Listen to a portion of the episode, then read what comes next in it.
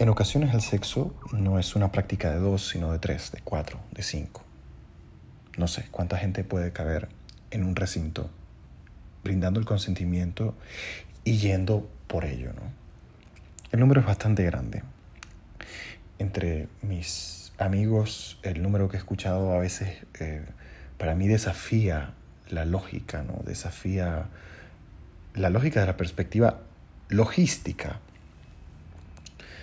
Pero bueno, sucede, y como sucede me parece que vale la pena hablar del sexo grupal acá como, como algo que es posible, es válido y también engendra para muchas personas la posibilidad de acceso a una forma de disfrute que no solo es legítima, sino también bastante grande.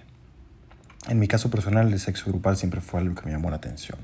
Para mí era como una fantasía. Luego de ejercer la fantasía, me di cuenta que había algo allí más allá de la fantasía, había una forma de disfrute particular y es para mí el asunto de los contrastes, de apreciar las diferencias, de encontrarse entre la diversidad de diferentes personas que juntan su energía, sus pieles, sus cuerpos, y con diferentes ritmos, diferentes miradas, diferente todo.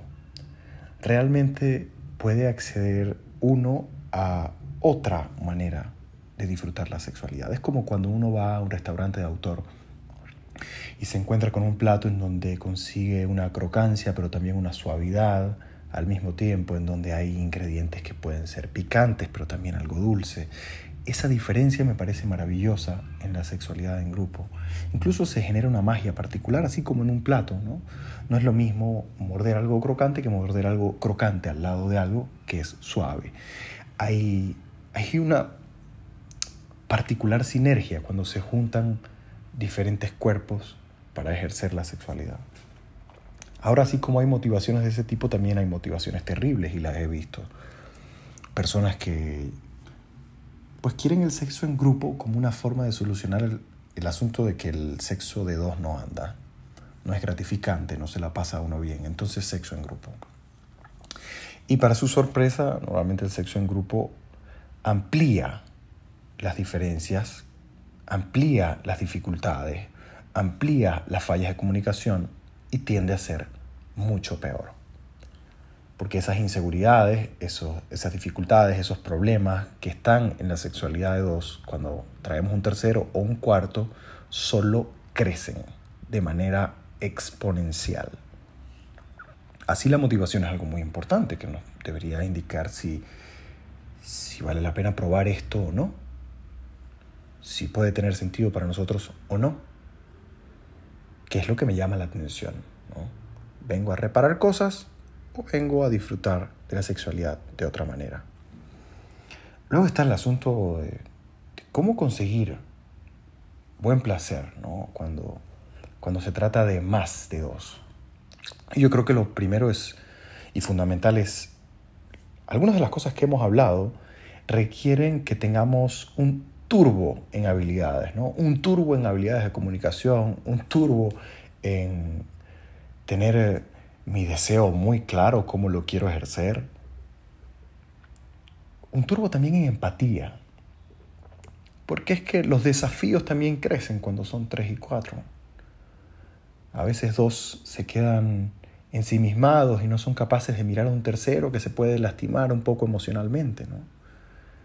A veces en, la euforia de cuatro dejan por fuera a un quinto o lastiman a un tercero porque van a una velocidad que no les permite escuchar el ritmo de otro.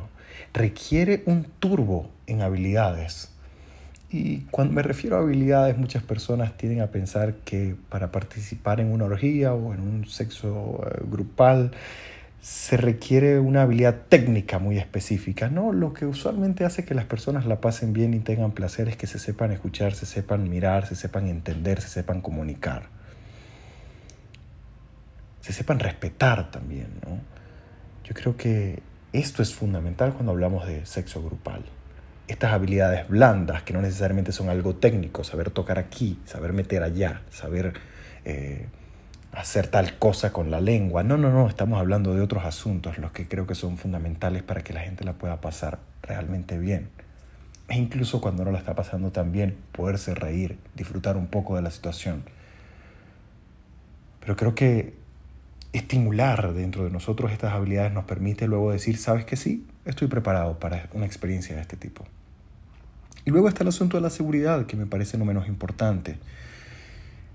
Y es que cuando el sexo es grupal, todo lo anterior nos permite acceder a la seguridad. ¿no? En una experiencia sexual en donde hay varios y de repente uno se quita el preservativo y están tres y esos otros tres mm, no saben fijar límites, no saben comunicar que hasta allí no se puede llegar, que no se quieren poner en riesgo. Creo que el asunto de la seguridad es probablemente uno de los, eh, de los más complejos cuando hablamos del sexo en grupo, porque demanda no solo una capacidad de comunicación, sino fijar límites que comienzan por entender hasta dónde yo quiero llegar y hasta dónde no. Y ser bastante preciso, bastante cuidadoso pero definitivamente contundente a la hora de fijar esos límites. Que yo haya decidido entrar en una situación de sexo grupal no quiere decir que yo decidí entrar a todas las formas a través de las cuales todas estas personas pueden querer ejercer su sexualidad. Yo puedo comunicar y yo puedo decir de qué manera sí, de qué manera no. El sexo grupal es una ventana abierta, no para todo, para que cada uno de esos seres entren comuniquen, digan y vivan, escuchando también a los otros y respetando el deseo de los otros. Que tengas un buen día.